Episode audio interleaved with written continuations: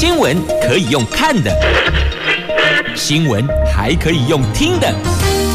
亲切的早安问候，专业的新闻分享，欢迎加入美英主持的 News Online，说新闻给你听。亲爱的朋友，台港后打开后，大家好，欢迎您再度锁定收听 News Online，我是美英，我是谢美英。在进入今天四大报的两则头版头条新闻之前，我们先来关注的是天气概况。Asia 天气预报，在今天北北桃白天的温度十六度到二十三度，竹竹苗十四度到二十四度。那么在天白天的阳光露脸的部分呢？很开心的，今天在我们收听范围内，全部都是晴朗好天气。不过入夜之后，台北市诶落雨，特别提醒，如果入夜后要前往台北的朋友，带着雨具再出门。那么接着来看四大报的两则头版头，自由、中时、联合都是这一则啊，民主峰会。美国总统拜登邀请台湾，那蔡总统不出席，由萧美琴跟唐凤代表政府与会。他们的走法是一百一十个国家地区领袖代表视讯，在十二月九号。他们没有邀请中国，没有邀请俄国。那《经济日报》头版头条的新闻是中国挺中心扩厂，强尬联电。官方大基金砸一百五十亿元入股，将加速发展成熟制程，要拼晋升为晶圆代工三强啊！那再来减税红包来了，有六百五十万户受惠呢。讲到减税，大伙儿耳朵都直了是吧？好，先来看这个减税，在今天的经济日报哦，财政部公告的调高综所税的免税额，还有标准扣除额等，有六个项目，明年估计会。会减少税收九十五亿，平均每一户少缴一千四百七十二元。减税小确幸来喽！昨天财政部公告了，由于消费者物价指数涨幅达标，明年的综所税免税额、标准扣除额、薪资所得特别扣除额、课税集聚、退职所得免税额、身心障碍特别扣除额等有六大项目全数都调高。二零二三年报税适用，预估减税九十五点七亿元，大概有六百五十万户受惠，平均每一户减税一千四百。百七十二元。那按照所得税法的规定哦，当前一年的十一月到当年十月，总共十二个月的平均的 CPI，我们的消费者物价指数。比前一次调整年度累积涨幅达到百分之三的时候，财政部将依上涨的程度调整综所税的免税额等六项额度。所以呢，这一次因为都达标了，所以做了一个调整。那最低税负要调高，工商界反弹呐、这全球税改来袭，财政部昨天邀请了四大会计师事务所、会计师工会、工总、商总等团体召开座谈会。据了解呢，会中工商团体对于财政部日前抛出了调高国内企业最低税负制税率表达反弹，也有会计师认为调高税率不能作为无法加入全球最低税负制框架的一个替代方案哦。那昨天就邀集了他们来开会，那大伙儿都反弹呐、那赋税署的官员说，那因为全球最低税负制的立法法范本还没出炉，有关税基认定跟扣除项目等等重要的细节还没有明朗，所以呢，昨天的会议并没有结论，主要是广泛的搜集各方的意见，而且要进行审慎的评估啊。好，这是有关在后年申报明年的综所税的减税六大项目的内容，以及。对于工商企业界的最低税负要调高的部分，相关业者的反弹，好，两端跟税有关系的，我们都先拉出来让您了解了。好，那么接着呢，我们再来关注的就是在今天四大报、呃、三大报的头版头条，自由、中时跟联合头版头都有的美国的民主峰会。邀请我们喽，没有邀请中国，这应该是一个很大的重点，因为讲民主，那他们是共产不一样啊，我们。将由唐凤、萧琴代表出席。美国总统拜登十二月召开第一届的线上民主峰会。美国国务院二十三号公布与会者的名单，总共有台湾、英国、德国、立陶宛、日本跟印尼等，总计一百一十个国家受邀。中国大陆跟俄罗斯他们没有在名单上。那拜登总统十二月九号到十号将召开线上民主峰会，邀集国家元首、公民社会。慈善事业跟私部门成员要谈论民主挑战。那第一届的峰会将聚集三大主题，这三大主题包括了第一个，对抗威权、打击贪腐、促进对人权的尊重。所以有三个，一个是威权，一个是贪腐，一个是人权。拜登今年十二月，今年二月。发表上任之后第一次的外交政策演说，宣布将召开这次的民主峰会。他表明要让美国重新成为全球的领导者，对抗中国跟俄国为首的威权的势力。那我国外交部说呢，美国已经正式邀请我们台湾参加了。那将由行政院政务委员唐凤跟我国驻美国代表萧美琴一同。出席与会，和一百多个国家的领袖及代表共同讨论有关防范威权主义、打击贪腐、促进人权这三大主题。唐凤也将在会中向全球社会传达台湾坚定捍卫民主的承诺，而且会分享。我们如何透过科技跟数位民主强化政府治理？总统府发言人张敦涵说：“总统府感谢美国总统拜登及美国政府邀请台湾参加民主峰会。好，这一百一十个国家有受邀，立陶宛也在当中呢。那大陆外交部发言人赵立说：中国反对。”美国邀请台湾当局参加所谓的领导人民主峰会。那大陆国台办发言人朱凤莲说，坚决反对美国跟中国台湾地区进行任何形式的官方往来。所以呢，在台湾上面加中国的是他们，他们主动加中国台湾地区哟。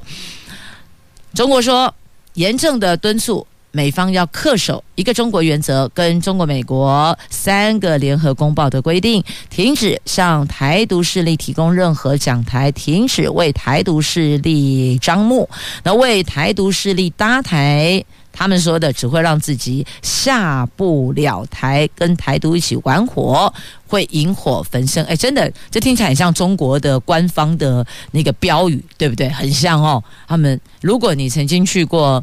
中国不管到哪一个地方，他们是从都市到乡村都有各式各样的口号跟标语，嚯、哦，琳琅满目了。但他们真的很厉害，有的超级会押韵的。我觉得如果这个从事文字工作者，倒是可以多关注一下、了解一下哦，去看他们怎么去引用那些内容。不过坦白讲，那些内容我们看起来觉得比较像哦，好几十年前的台湾也有的这种景象。好，来回到这个话题上面来。那至于民主峰会，民主是全人类共同的价值，不是少数国家的专利。所以，中国认为美国所作所为证明所谓民主只不过是一个幌子，是美国拿来推进其他地缘战略目标，打压其他国家，分裂世界，服务自己，谋取私利的工具。哦，这是中国扣的帽子。不过说来说去，哪一个国家不是在盘算自己的利益呢？这大到国家，小到个人，不都是这样子吗？那像公司企业也都是在盘算自身的利益啊，所以听起来也蛮有正当性的啦。那中国批评美国披着民主外衣进行集团政治，挑动阵营对抗，是冷战思维的再现，将受到国际社会有识之士的普遍质疑跟反对。但显然，这个所谓的国际社会有识之士，并不包括答应要出席民主峰会的这一百一十个国家吧？好。蔡总统正告北京啊，就说你们选择性执法恫吓，只会让两岸越走越远，我们的身影会越来越远呐。那至于远东。被开罚要追缴二十亿元，那中国批民进党是造谣污蔑。好，不管是不是造谣污蔑，任何国家都在盘算的是自己的利益。美国要重返世界领导者的地位，那中国也要也要迈向这个方向，他要跟美国 PK。那再来又要。遏止、制止、恫吓台湾有其他的作为，所以他只好拿什么？拿台商、拿台湾企业来开刀了嘛？杀远东，禁其他的台企，就是这样子啊！要看得懂啦。好，你来继续呢，我们前进《经济日报》来关注财经相关新闻话题。中国大陆的晶圆代工龙头中芯国际扩产，而且获得中国方面的银弹力挺哦，等于是官方的资金进来了。那中芯在香港交易所公告，大陆国家集成电路基金（一般简称叫做大基金）二期将出资换算台币一百五十亿。入股中信深圳，取得中信深圳百分之二十二的股权，协助中信在深圳扩产。这个是夹着官方的银弹澳元。剑指在成熟制程领先的联电呐，那因应晶圆代工产能供不应求，中芯已经规划在深圳、上海等地扩产，预计要斥资一百一十亿美金，换算台币是三千零八十亿。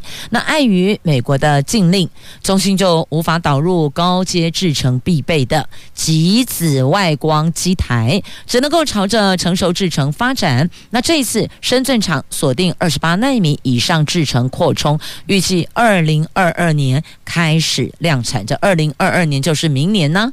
现在已经是二零二一年的十一月下旬了，很快在一个多月就进入二零二二年喽。他们最大的月产能将达到四万片的十二寸晶圆呢。目前。中芯是全球第五大晶圆代工厂，跟老四革新市占率都大概是百分之五哦，只有差。联电就排第三的联电大概两个百分点。那这次中芯大扩产最直接的竞争对手就是革新跟联电，这颇有做五望四抢三的姿态呀。尤其在官方资金到位之后，中芯具有银弹优势，就更能够加快产能扩充的脚步。这个对我们的联电等同是。威胁更大样。那面对中芯来势汹汹，市场就担忧，在各大厂积极的扩产之下，晶圆代工市场供不应求的态势可能在明年会面临转折。不过呢，业界认为台湾厂拥有制程上的竞争优势，是不怕竞争。以现阶段来讲，是不怕竞争的。但是以长远来看呢，我们还是必须要超前部署啊，要有所因应啊。好，那么再来看一下囤房税，在今天《经济日报》头版版面哦，在财政部日前敦促地方政府要采用房屋税的差别税率，也就是囤房税。那高雄市率先回应，陈其迈宣布推动囤房税，他指出。房屋是用来居住使用，不是用来投资炒作的标的。未来在符合三大原则，自住房屋必须不受影响。第二个，落实居住正义。第三个，不造成房东转嫁给房客的情况下，要推动囤房税。好，讲到这里，你不觉得市长您的理想很美好，但执行起来会有困难吗？就讲这第三个好了。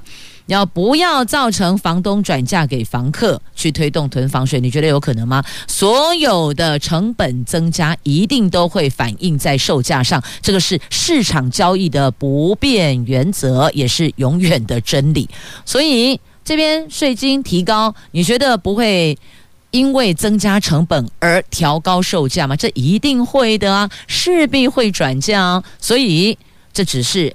会增加负担越来越重，那源头问题到底在哪里？要去把它揪出来呀，不能头痛医头，脚痛医脚。就像这一次的超商攻击事件一样啊，说好来配辣椒水给你们，好，然后我们要怎么样怎么样？那问题是源头，重点在于有一些情绪管控。可能自制力比较薄弱的国人，我们要如何去协助他、关怀他、去帮助他？这个才是某些症结问题的所在嘛。所以哦，有的时候我也不知道坐在冷气房的长官们到底在想些什么。哈，跳过，那知道了哦。现在高雄、新竹、桃园客屯房税，这新竹指的是新竹县啊，桃园市跟新竹县昨天也表明将。跟进囤房税，也就是将持有非自用住宅的户数进行差别课税，但详细的户数集距及税率还要再严拟，这个细节还要再了解。目前高雄是开始了，那么新竹县跟桃园市会跟进，但细节内容还要再严拟。那台中呢？台中抱持审慎态度。财中说，囤房税所涉及的层面相当广泛，务必要有更周延的配套。那是不是要定定差别税率？目前没有时间表。那新北市同样也没表态，就说目前还在收集资料，还在评估当中啊。那六都里边，台北市已经实施囤房税喽，台南市囤房税法还在审议中。那目前看起来就是。确定要走的有高雄，那么在审慎研议的有要跟进的有新竹县跟桃园市，那么再来审慎研议的是台中市啊，那台北已经在走了，那新北也在评估中。好，这是目前有关囤房税的部分。嗯，来继续呢，我们来关注在今天。平面媒体头版版面的重点新闻话题，来看一下青少年的 BNT。这考量青少年接种第二剂的 BNT 疫苗，恐怕引发心肌炎的风险。指挥中心已经全面暂缓十二岁到十七岁青少年族群接种第二剂的 BNT，但是疾管署的资料，全国竟然有一千零三十六名的青少年完整接种两剂的 BNT 疫苗。全国完整接种率是百分之零点三，显见有多个县市已经有违规接种情形，其中以基隆市最多，BNT 第二剂完成率有百分之二点七。那对此哦，指挥中心说，仅禁止校园接种，校外没有禁止，就变成是两套标准。让人超级傻眼的哦，因此引发家长的批评。而如果有风险，谁来负责呢？那中研院生医所兼任研究员何美香日前说，依照台湾注射 BNT 之后的情况来看，心肌炎组的这个出发率。心肌炎粗粗是这个粗细的粗，粗心的粗哦。心肌炎粗发率是美国的两倍，呼吁家长不要同意孩子打第二剂 BNT，希望疫情指挥中心搜集更多资料之后再决定。那台大的公卫教授陈秀熙也抱持相同看法，香港已经决定十二岁到十七岁的青少年接种第一剂 BNT 就可以了。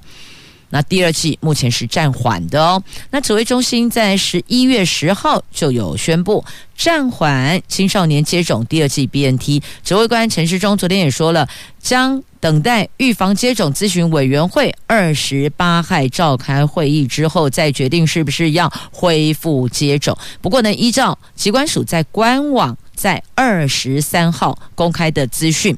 国内十二岁到十七岁青少年族群第二季的 BNT 疫苗接种率是百分之零点三，换算回来有一千多个人已经接种两剂的 BNT 的。基隆是接种率最高的哦，暖暖国中先前有两百多个人遭到误打。当时就引发家长不满，小孩成为白老鼠。其次是连江县百分之零点六，高雄市百分之零点五，台北市跟新竹市都是百分之零点四，花莲宜兰最少是百分之零点一，那还有更少的，就连零点一都不到的。明明就校园禁止接种了啊，为什么还会有青少年朋友完成两剂接种？因为家长直接带到医院去接种，这个部分。指挥中心没有禁止，只有说校园的接种部分先暂停，因为之前孩子们打 BNT 就是医疗院所直接进到学校里边，也许在学校的礼堂，也许是医疗团队，就是这些接种疫苗的医师、护理师，他们到各班教室去，孩子们坐在座位上都不用动。像天成医院就是这么做的哦。进到启英高中，五六千个学生呢，真的忙坏了医护人员哦，上上下下进进出出，每一个教室，孩子们坐在座位上，由医护人员移动位置，逐一注射，速度很快啊。那好。回到这个话题上面来讲，就是现在指挥中心是说暂缓校园的这种联合接种，但是并没有禁止家长可以带到外面的医疗院所去接种 BNT 疫苗。所以这个部分到底是两套标准，还是指挥中心针对校园联合接种的责任不愿担待呢？我们不知道。但所有的家长只有一个共同的诉求，让孩子。接种疫苗增强防护力，但不能够因为接种疫苗而引来对身体的伤害。这是所有爸爸妈妈的唯一坚持、唯一要求。打完疫苗的孩子必须是健健康康的，不能够因为打了疫苗而身体有所伤害。但现在这一趴到底后续该怎么办嘞？第二季 BNT 打不打？陈时中说了，等二十八号的会议决议之后再公布。接下来怎么做？今天已经是二十五号了，二十八号快到了，再三天，那看看到底这个委员会议的决议是如何？现在已经没有单一的长官或是专业人士，单一个别的专业人士愿意要担待这所有的责任，所以还是要经过一个专家委员会议的讨论之后，有一个结论共识，再对外宣布。所以，如果爸爸妈妈您有。安排好了，预约好了，接下来可能礼拜六、礼拜天，因为今天已经是礼拜四了嘛，哦，二十六号礼拜二、二十七号礼拜六、二十八号礼拜天，或是晚上，今天、明天晚上，你有安排要带孩子到医疗院所接种第二剂 BNT 的，呃，先暂时停一下下，看看指挥中心专家委员会议后续的决议是如何，因为毕竟哦，确实这引发心肌炎有这一怕的风险，所以。先等一下下，好，这是在今天的《中国时报》的头版下方的新闻，您可以自行翻阅详细的内容。来，继续我们来看《自由时报》头版版面的这一则新闻，真的好嘎仔，千钧一发，有这两位速度效率一级棒的新兵，救了全车的人呐、怎么回事呢？你能想象在高速公路行驶中的车辆，司机突然昏迷，整辆车一直偏颇，还好车上其他的人应变得宜。我们来看，发生在二十一号傍晚七点，国道一号南下路段湖口这个路段。有一辆陆军步兵第二零六旅的国军专车，这个时候呢，驾驶员突然心肌梗塞昏迷。当时的车子在时速八九十公里高速下急速偏移，就快要失控了。这个时候，车内两名役男宛如电影情节一样，一个人扑向驾驶座，先稳住方向盘；另外一个人松开油门，让车子减速停下来，成功的化解危机。只是遗憾，司机员送医仍然不治，他是突然心肌梗塞陷入昏迷呀！这真是千钧一发。在国道发生的，你要知道，在国道车速都很快，一辆车子有状况，有可能是连带影响到其他的用路人。好，总之这件事情算是千钧一发，及时的挡了下来，成功的解围。不过，这名司机员一路好走。好，接着再来关注中时头版下方的新闻，来看一下，这是国内的首例哦，第一起第一桩，因为总统维安人员执法过当，民众申请国赔，就是申诉国赔，获得理赔，全案定验，因为当时没有划定安全维护区呀、那屏东县警方强扯抗议民众的布条，这个涉及的妨害行动自由。如果今天我们有划定一个安全维护区，他逾越了，你可能因为你逾越了，我就依相关规定执法，但都没有啊，而且还有便衣的，我怎么知道你是不是警察啊？你穿便衣耶，你扑上来攻击我，所以提国赔。好，这一名何姓男子在二零一九年蔡总统车队南下屏东的时候，他举着白布条表达反年改的诉求，可是却遭到警方控制行动，而且强扯布条。事后，他认为员警执法过当，提出国家赔偿。经过屏东地方法院认定论述有理。驳回警方上诉判决，屏东县警局必须要给付河南这名何姓男子一万五千元的国家赔偿金，全案定验。那这时间点回到二零一九年的十月四号，当时总统走访屏东，那这一名何姓男子选在总统车队会经过的台一线的道路旁边举白布条表达诉求，可是却遭到执行。就是幺洞洞四永和演习特种警卫勤务的员警阻挡，而且还强制把他拉到拖到一旁的空地，拉扯他所带去的反年改陈情标语的布条。那这一名男子认为。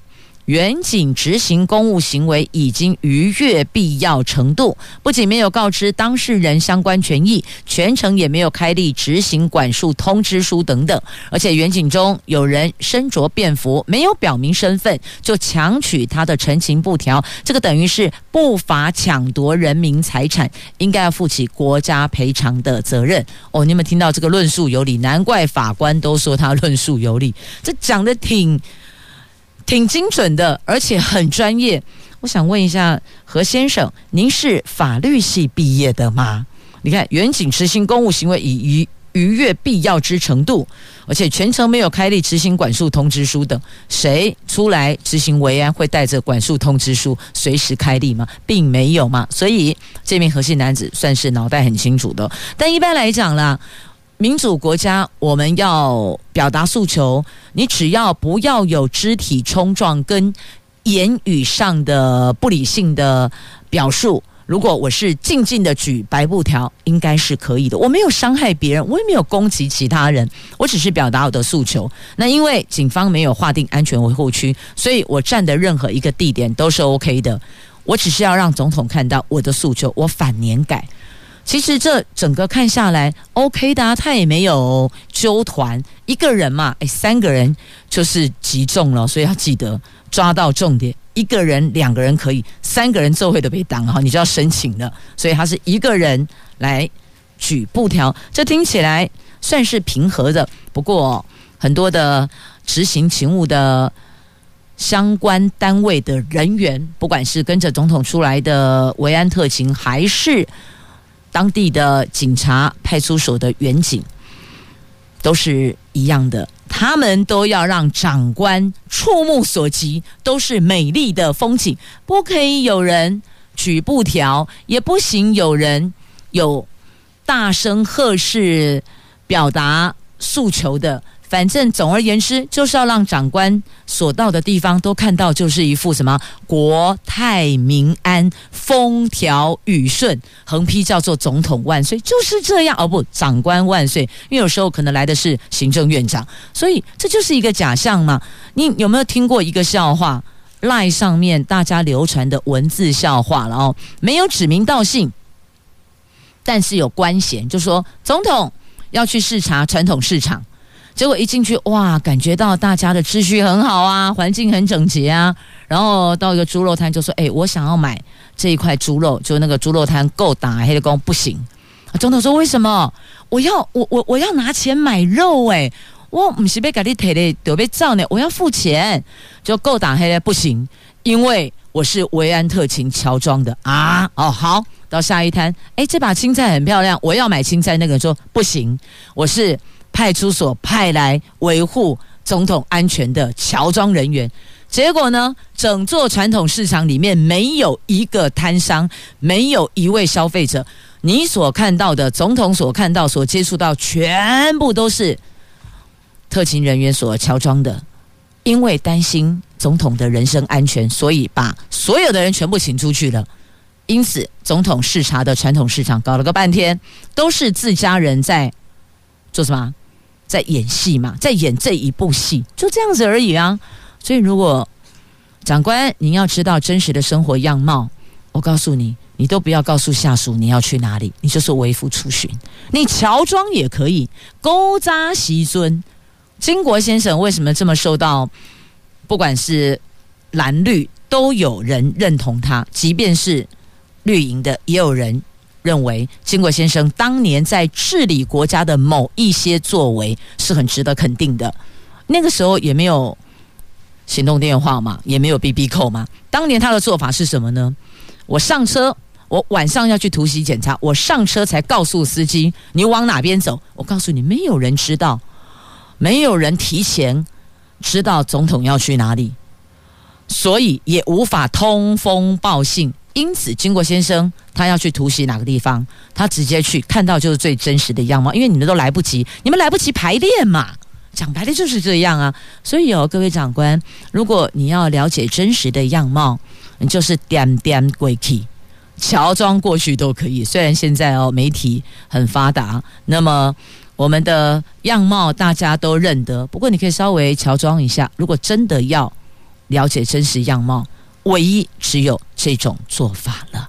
来，总统今天到桃园来视察，大谈早教了，套炸七点半就来啊！哈，呃，在这里可以确定的是，这个维安特勤人员是没有办法乔装早教的。但是也请所有如果有环保团体相关人员前往现场，也注意一下我们的民主风范哦，可以表达诉求，但肢体冲突就自己。稍微控制一下了，好，这是今天上午稍后会有这个详细的资料内容出来。那环保团体说呢，你看公投前才来，以前邀请你都不来呀。好，那总统府则说呢，啊，生态可贵，那会考虑过去曾经说要保留，那现在考虑作为到底是如何呢？那十二月十八号公投来决定啦。来继续呢，我们再来关注。这两岸打击犯罪呀，我们的法务部长说：“哎，我们现在这样哦，这么敲锣打鼓，真的对于后续侦办并没有帮助。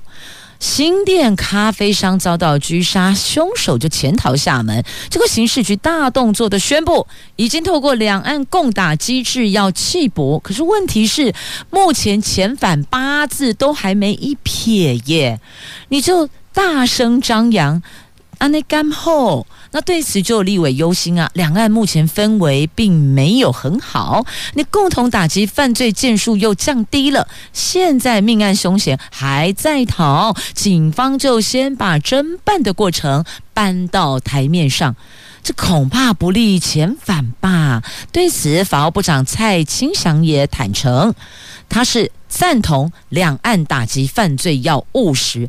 而不是在程序中造成阻碍，这个是不利侦办的哦。所以这位蔡部长讲话也很委婉，他并没有说你们这么样的敲锣打鼓是有阻碍的，他只是说程序中造成阻碍。所以哦，看来到要当长官，得先学会怎么委婉的表述自己的想法跟意见。所以那个时候事情发生之后，发现所有的媒体都在报道，就觉得有点怪怪的哦，毛毛的啊，这个。杀人嫌犯，他知道已经被锁定了，那难道不会潜逃吗？就继续在逃啊！虽然他已经进隔离，但他还是想要跑。阿能卡巴马五旁也是可以钻出来的啊，还是可以跑掉的啊。但他自己也会权衡啊。你在台湾杀了人，犯了法，逃到中国去，跟你在中国。违反习近平的要求，你看哪个严重？一定是违反习近平的要求，下场会更惨。那所以后续应该要低调的讨论如何遣返呢？而不是八字都没一撇，人家是已读不回，然后我们这就拼命的宣扬，这个好怪哟！你不觉得落差很大吗？好。不好，不好再多说了哦。那现在呢？警察杯杯辛苦了，增加能见度，巡逻巡查要进到超商里面。但我也必须要说啊，这些犯案的、行凶的、逞凶的歹徒、施暴者，他们会当着警察的面去施暴吗？并不会啊，他也会等等到警察回去啊，等到警察离开啊。所以这个巡查进到超商里，是让店员看到警察贝贝比较安心，但实质上的作为效益在哪里？这个可能还要再观察啦。好，那有立委针对内政部长徐国勇提说，哎，超商哦都给他配辣椒水来自我防卫。那立委王婉瑜就酸，那你要不要直接给店员发防弹衣好了？所以都画错重点了嘛。那我觉得防弹衣可能还不够，你可能还要再加安全头盔哦。好，接着我们再来关注哦，这个台铁到底是怎么回事啊？一直都吐锤呢，诶，这个吐锤没有间断呢，只是有没有让你知道而已。媒体有没有发这个消息而已呀？这台铁日前接连发生了电力设备故障、转车器故障、钢铁断裂、电车线故障等等的事件。被质疑螺丝完全没有拴紧，接着又发生了铁道局的施工车辆没有依照作业的要求规定，差一点点又要上演今年四月泰鲁阁号撞上工程车的翻版事件。让交通部长王国材超级震怒的，他说：“人为疏失无法原谅，如果各单位再让 SOP 有疏失，一定会撤换主管。他要做的就是再出包就拔关，拔关这些长官最怕，所以才会盯紧啊。你知道发生什么事情吗？前天上午，哎，前天上午，礼拜二的上午。”铁道局出包了，有一辆施工用的吊卡货车，它闯入行车净空区域，也就是轨道中心往外一点九公尺。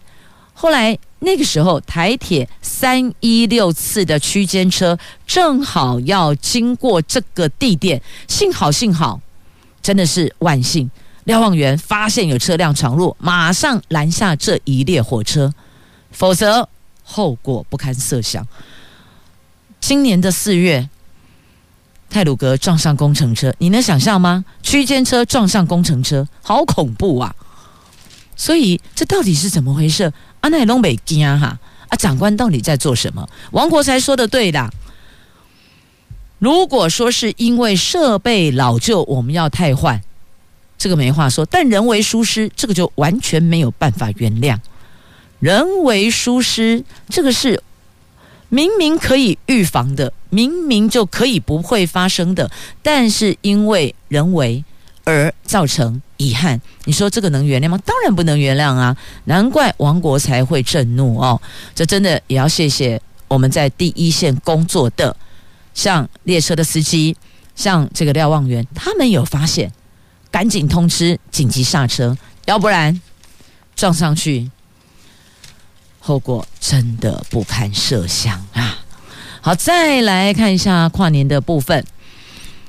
指挥官说，保证今年跨年的防疫指引要求会比去年再宽松，因为大伙儿都封跨年，都已经在问了。请问今年的跨年是如何？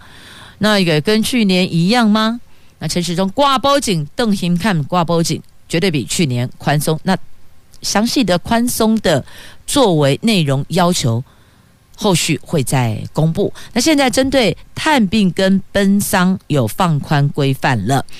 居家检疫隔离者如果完整的接种疫苗，已经期满十四天，要外出奔丧或是探视的时间，从每天两个小时放宽到四个小时，但同样不得过夜。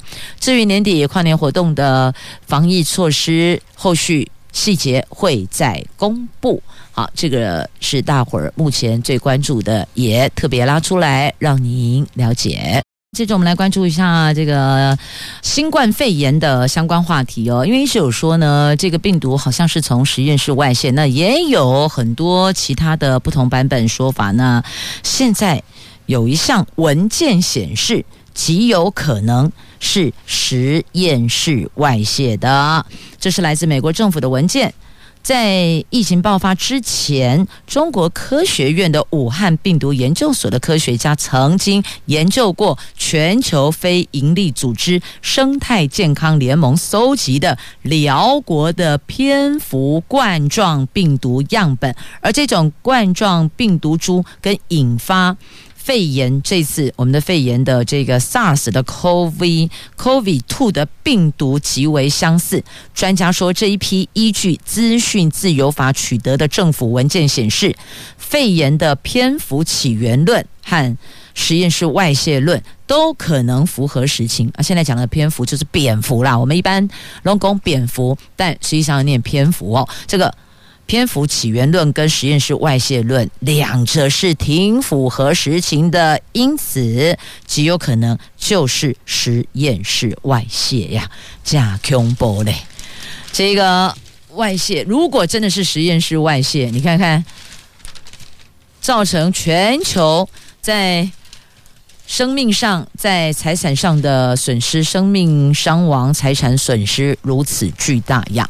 好，那接着再来关注孩子的部分哦。来，焦点拉回国内了，学测进了，选修课竟然变成考前冲刺，你有没有发现？真的，因为一月二十一、二十二、二十三学测，那现在很多学校都把选修课。变成考前冲刺，大伙都在冲冲冲啊！这是第一届新课纲学生面临大考。再讲的白话一点，就是我们的白老鼠要上阵了。课程挂羊头卖狗肉，比比皆是。这个陷入了考试引导教学的乱象，你觉得学生的考试压力有疏解吗？以前我们那个年代是一试定江山，东边共，今年不 OK，明年再来，没有其他的入学的。管道没有那么多元，但现在孩子的压力不减反增。诶，本来是想要疏解学生们的压力，但看来并没有减压，反而是增压呀。那新课纲强调多元，适性探讨，选修课多，教育部也宣示要落实多元选修。但第一届的新课纲的高三学生即将面临大考，有老师发现。不论普通高中或是技术型高中，有不少学校利用高三加深加广的学科进阶选修课，或者是实习课，替学生进行学测内容的总复习。这形同就是挂羊头卖狗肉，有违反新课纲的精神。但我必须要说，只要有考试，你说。要完全遵循教育部原来美好的规划，那个真的是有难度的哦。只是有的是低调的做总复习，有的是比较高调的说，你看我们多认真，都在做总复习。所以回归到只要有考试要输压，那恐怕只能说是一个有梦最美，希望相随了。好，选修课变考前冲刺，这在我们看来一点都不惊讶。难道教育部？这个多元升学，这个新课纲强调多元，孩子们就真的能多元到没有压力吗？不可能的啦！你看看他们的书包有没有比我们以前重？有。什么叫做减压？书包都没办法减压了，你谈什么其他的压力缓解呢？不啦，现在孩子真的很辛苦，跟我们当年比起来，你不觉得他们的笑容少了很多吗？好，继续再来看跟孩子有关的营养午餐。营养午餐含涨，台北市柯批说他定天花板，因为受到通膨的影响，国内的物价涨幅有感，学校营养午餐也想要涨价。台北市长柯文哲说一分钱一分货，台北市政府不会预设立场，最多只会规定营养午餐费用的上限，我把天花板定下来，在这个基础之下，交给各学校营养午餐委员会跟厂商议价决定，你们去谈吧。确实一分钱一分货。如果物料都上涨，您觉得厂商会压缩自己的利润吗？不会的，他只会把成本降低，利润维持在那里。所以有些家长也有反应呢，是不是要检讨？但检讨多少钱是重点。每一餐涨价五块钱，还是涨价十块钱，还是涨价两块钱？台北市的做法，我把天花板定上，你觉得不能高于这个价格。那在这个价格以下，由学校跟厂商议价，那学校也不是由老师自己去决定，都会有个营养午餐委员会，这当中就有家长会的成员在里边参与讨论呐。好，接着我们再来关注的这防卫地球，美国小行星撞击器升空喽。美国太空总署首度发射太空飞行器撞击小行星，尝试改变它的轨道，避免未来发生小行星撞地球的灾难。这项任务让人想到布鲁斯威利主演的电影《世界末日》，而不同的是呢，电影描述人类以核弹放在小行星内部引爆，把它炸毁。美国为什么不用这种方法嘞？他们说这有点像重演《世界末日》电影，虽然这部电影完全是虚构的。那。根据《纽约时报》的报道，用核弹炸毁小行星，可能制造出更多危险的太空陨石，让地球面临多重的危险。不过，如果能够正确使用核子武器，仍然是为美国星球防御计划的概念工具之一呀。但这次并不是哦，他们是用飞行器去撞击小行星，把它给。撞开，避免它未来可能会撞向地地球。好，再来关注的《自由时报》头版版面的图文。哎呀，这就是有 untenable 啦。来看一下台北市立动物园的母金刚猩猩，这是 Iriki，它是从荷兰的猴山灵长类公园到台北来的。最近呢，有游客看到他一直在拔自己的毛发，似乎出现了一些身体上的障碍哦，甚至连他的另一半迪亚哥腰部及腿部的毛也被他这个艾瑞克一直拔，但是呢，这个迪亚哥完全没有反抗，也没有生气哦，所以人家就说：“你看他多疼老婆呢，任由老婆这么做，那为什么？”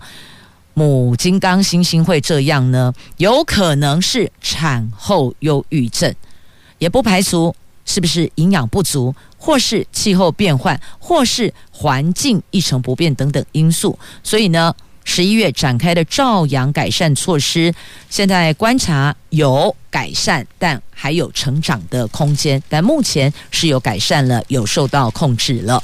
好，这是在今天的《自由时报》头版的图文，也带您了解啦。只能够说，这个金刚猩猩迪亚哥真的是超称职的，因为产后忧郁症的太太哦。